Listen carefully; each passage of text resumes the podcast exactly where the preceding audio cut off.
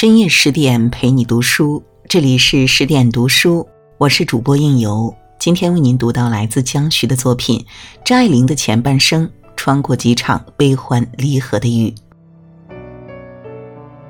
海子在诗里写道：“雨是一生错过，雨是悲欢离合。”每个人都会穿过几场雨，记忆犹深。也许是满怀期许的等待，也许是酣畅淋漓的欢愉，也许是肝肠寸断的别离。假若由《红楼梦》中的女子将它们收集封藏，闲来烹茶慢品，那该是五味杂陈的一生。细读张爱玲的作品，不禁发现，不同时期、不同形态的雨降落在她笔端，也贯穿了她一生。确切说，在几场悲欢离合的雨中，他走过前半生。童年的那场雨，牛筋绳索那样粗而白。张爱玲出生时，宣赫家族的热闹已经过去，名门贵族的底蕴残留在那里。住洋房，坐汽车，抱毛绒玩具，她好过寻常人家的孩子。少不经事，也不曾被爱所伤。童年是暖色调的，又带着小女孩的烂漫。童年的一天一天，温暖而迟慢，正像老棉鞋里面粉红绒里子上晒着的阳光。这是张爱玲对童年的美好回忆。张爱玲生在上海，两岁时随同家人搬去天津。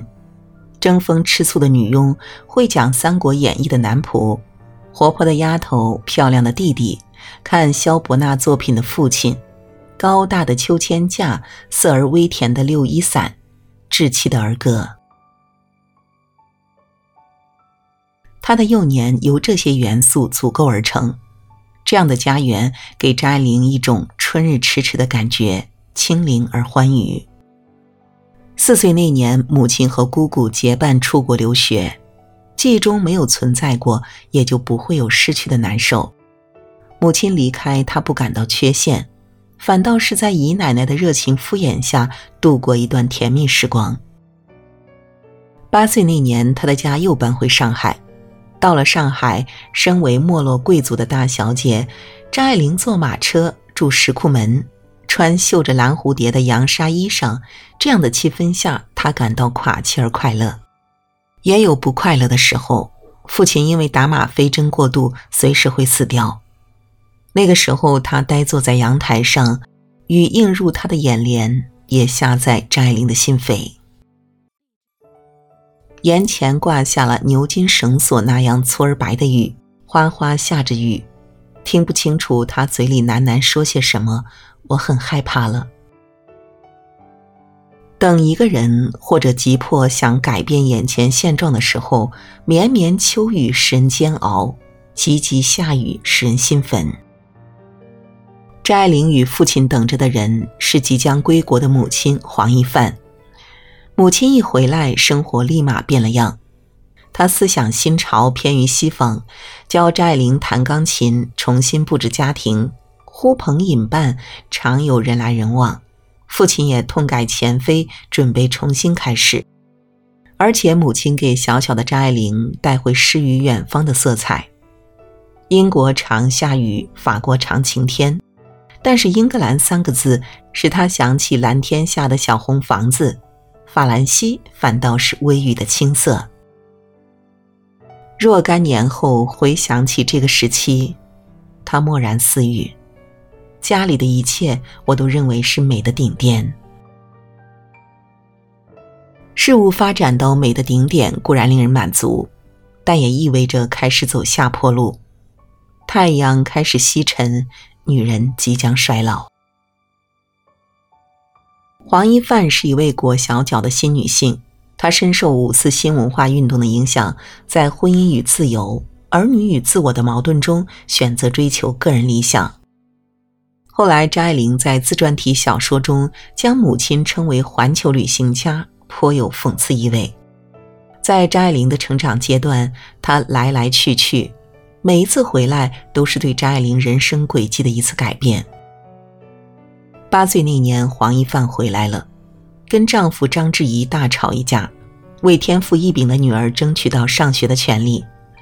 带着同花头的女儿去报名，她觉得张英不够响亮，根据女儿的英文名字改取，一笔一画填写下来张爱玲。办完这件事，黄一范跟张志毅协议离婚，获得想要的海阔天空的自由，再次出国。张爱玲住校，偶尔回去，原想那个如同乐园之家已成清凉古墓，站在烟榻前向父亲要学费，久久得不到回应。继母剩下的牛肉一样的棉袄，她穿不完的穿着，难熬而羞愧的日子过不完的过着。错过了英国的雨，却遇上香港的雨。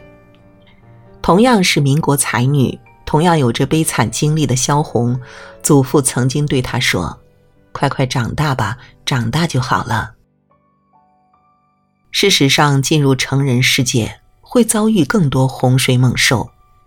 张爱玲中学毕业那年，母亲又回来了，这次是为她上大学的事情，为钱与面子彼此抗争，互不相让。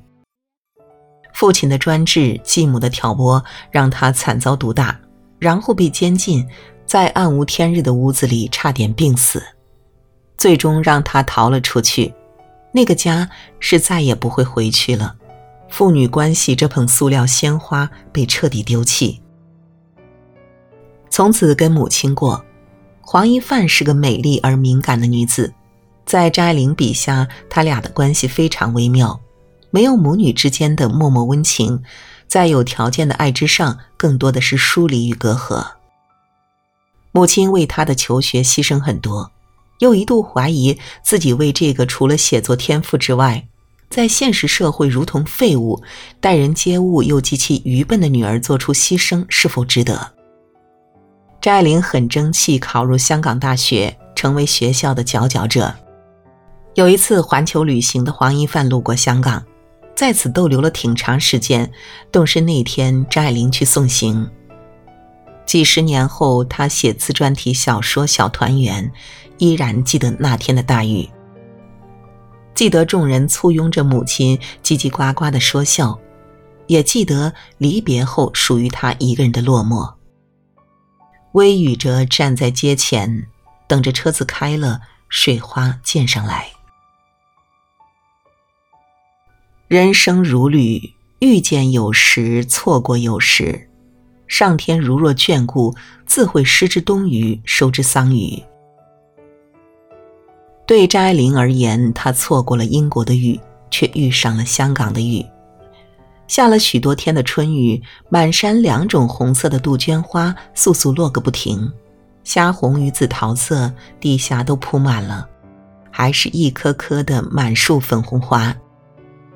天晴了，山外四周站着蓝色的海，地平线高过半空。红艳艳的杜鹃花，后来成为他笔下人物眼中的风景。葛威龙拜访有钱姑妈，透过豪宅阳台，看到漫山遍野的杜鹃花。聂传庆坐公交车，落落寡合的脸映衬着前座人怀里的杜鹃花。那时的雨下在大帽山路，下在自由天空，飘荡着孤独而亮丽的青春气息。如果没有风，公寓外的雨是很可爱的。太平洋战争的炮声炸断张爱玲的前途。当时只差半年就毕业，如果没有意外，他将以全额奖金得主的身份保送牛津大学。命运另有安排，他便只能回到战争中的上海。福兮祸兮，都在那里等着他。在上海，张爱玲与姑姑张茂渊住在一起，静安区常德公寓六楼。在这个符合他理想的陶氏之所，凭借小说《沉香屑滴炉香》在上海文坛一炮而红，之后出版小说集《传奇》、散文集《流言》，名声鹊起。文字中由他创造出来的男女组成一个红尘世界，他明争暗斗，他长袖善舞。文字外，他的岁月显得清寒寂寥，高冷、世声喧杂，长断热水。到了梅雨时节，门前积水，屋外大雨，屋内水灾，他需要和姑姑轮流抢救。这种生活明明诸多不便，他偏偏能够对此记去。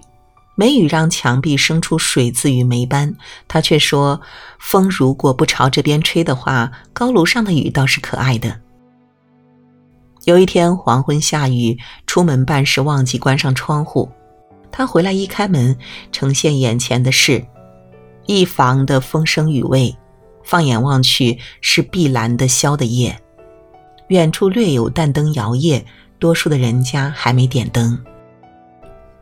这份意趣或许不算苏东坡式的乐观，蹭灯不遂中也能随遇而安，而应该和七月的巧云、雨夜的霓虹、微风中的藤椅、公交车窗外伸手可摘的树叶一样，属于他对生活艺术善于领略的那一部分。正如作家木心所说：“文学是可爱的，生活是好玩的，可爱好玩。”在于他是水晶心肝玻璃人。外面风雨琳琅，漫山遍野都是金田。在这里，张爱玲遇到了那个让她低到尘埃里的人。除了政客这一身份，胡兰成也喜欢舞文弄墨，对文字格外敏感。当他在杂志上读到张爱玲的封锁时，不禁为之惊艳，也记住了张爱玲这个名字。第一次拜访吃了闭门羹，他心有不甘，留下纸条。第一次相见在他的书房，两人一见如故，相谈甚欢。他赞美他的文采像苏东坡，能够从天地等量奇观里生出智慧。他读懂他文章里无所限制、拆散格式的生生不息。他颔首微笑，表露有些好要隔几代人才看到。同代人未必是知音的想法，他轻轻拨弄烤炉上的杏仁儿，已心被严重，心头有微震。初初相遇，尽是清欢。世人认为张爱玲为胡兰成低到尘埃，实在不值。可是没有谁能够像胡兰成那样，站在一个很高的层次，读懂他的艳，读懂他的神光离合，读懂他的横绝四海，无所禁忌。如此懂得，又那般才情横溢、风流倜傥，怎能不迷恋？第二次相见，他赠予他个人照，背面写着：“见了他，他变得很低很低，低到尘埃里。”但他心里是欢喜的，从尘埃里开出花来。美人心意溢于言表。起初，他并不憧憬有他参与的未来，只是贪恋有他相伴的当下。人的思想如果不会改变，也就没了人生若如初相识的遗憾。相识半年，两人签订终身。他执笔写下“胡兰成、张爱玲签订终身，结为夫妇”。他续上一句：“愿是岁月静好，现实安稳。”他与她在常德公寓的高楼上，有过男欢女悦、如胶似漆的好时光。他向她娓娓讲述自己的湖村岁月，两人靠在床头一起看高更画册，他能够适时做出自己独到的点评，或者呆呆坐，傻傻凝视对方，说着痴话，浓情蜜意弥漫在空气中，浓到化不开。胡兰成从南京回上海，总会在张爱玲那里逗留。他喜欢站在房门外，悄悄看她待在房内。他一个人坐在沙发上，房里有金粉金沙一深埋的宁静，外面风雨琳琅，漫山遍野都是金田。读之甚觉文笔华美，心意富足。如果时光能够停留在这样的雨天，他在雨中撑伞，站在船舷边涕泣良久。胡兰成了解自己，他是正直的事和桃花运一样糊涂。见了就爱，走了就忘。不同的女人都能得其博爱，因为懂得，所以慈悲。这份懂得虽然难能，却无法一劳永逸。两人之间生出猜忌、嫌隙，渐渐拉出距离。时局变动，胡兰成从官场上的弄潮儿沦为新时代的流亡者。他避往温州，为掩人耳目，与一位寡妇假戏真做，在乡间过起了夫妻生活。一个人在逃亡生涯，总要抓住能够抓住的东西。翟玲能够理解，可让他无法接受的是，即便自身难保，胡兰成对武汉办报期间认识的护士小周依然念念不忘。他赶去温州，一则探望胡兰成，二则要他在自己与小周之间做出选择。他不选，说什么世间一切最好的东西不能做选择。曾经因为一个可遇不可求的“懂”字，孤傲如他，在他面前卑微下去，情至深处，不知不觉生出要求，内心原则浮现。他不喜欢巫术。如果不清不楚，宁可斩断情丝。既然不能以他想要的那种爱爱下去，那朵从尘埃里开出的花也将兀自猥亵了。回到上海，张爱玲给胡兰成写信。那天船将开时，你回岸上去了，我一人雨中撑伞在船舷边，对着滔滔黄浪伫立涕泣良久。冬雨落在河面，也落在他心田。当初的岁月静好，只是说说而已吗？新欢与旧爱，做一个选择就如此困难吗？有时候不做选择已是选择，不给回应已是回应。雨是冷的，心也是冷的。对方的爱随风远逝，固然令人痛苦。更让人难忘的是，发现自己不愿再爱下去。一年半之后，张爱玲寄去诀别信，随信付了三十万的稿费。张爱玲自称是拜金主义者，当他慷慨赠予对方金钱，除了仁义，更代表一刀两断的诀别。相爱时不管不顾，不爱了义无反顾。这段婚姻仅仅维持了两年。却在江湖久久流传。胡兰成曾说张爱玲是一道晴天落白雨的人，至此这场晴天白雨从他面前收写。宁愿天天下雨，以为你是因为下雨不来。十年前《小团圆》首次出版，成为文坛爆炸性新闻，作为张迷自然买了来品读。记得当时是梅雨季节，绵绵春雨，夜以继日。门外有一棵龙抓槐，倒映在门口的地砖上，阴绿绿的，连心情都被润湿。翻开《小团圆》，读到清新且应景的句子：“雨声潺潺，像住在溪边，宁愿天天下雨，以为你是因为下雨不来。”这本书是张爱玲自传体小说。书中每个人物在现实中都能找到原型。第一次读，朦朦胧胧，以为陷入热恋的张爱玲在雨声中等着胡兰成。时隔十年，再次细品这部毕生杰作，恍然发觉，久立在这潺潺雨声中，默默等待的其实是燕山。书外，张爱玲在西边一天天等着的他，是民国著名导演桑弧。桑弧将张爱玲的《不了情》《太太万岁》搬上荧幕，他能够欣赏她的作品，却不能很好的解读她的心思。在《小团圆》中，燕山觉得九莉是高深莫测的。有一次，他说了半天，他只笑问一句：“你在说些什么？”对于九莉，觉得从他那里找回初恋的感觉。所以，从认识燕山开始，他认真化妆、搽粉、拾掇自己。两人计划过未来，只不过他是考虑实际的人，终究娶了别人。不论燕山之于九莉，还是桑湖之于张爱玲，都是来也匆匆，去也匆匆，书里书外，真真假假。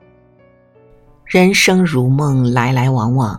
既然如梦，又何不将人生当作书去闲读？那些带着悲欢离合从风里而来，又留下爱恨情怨从雨里离开的人，全是他生命中的过客。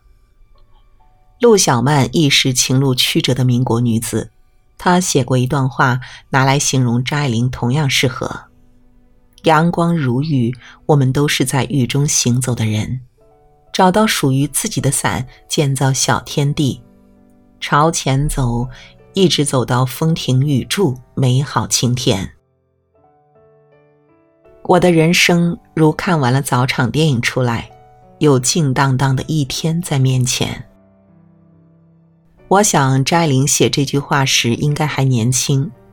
等到那场有溪边之感的春雨停住，她的前半生也已过完。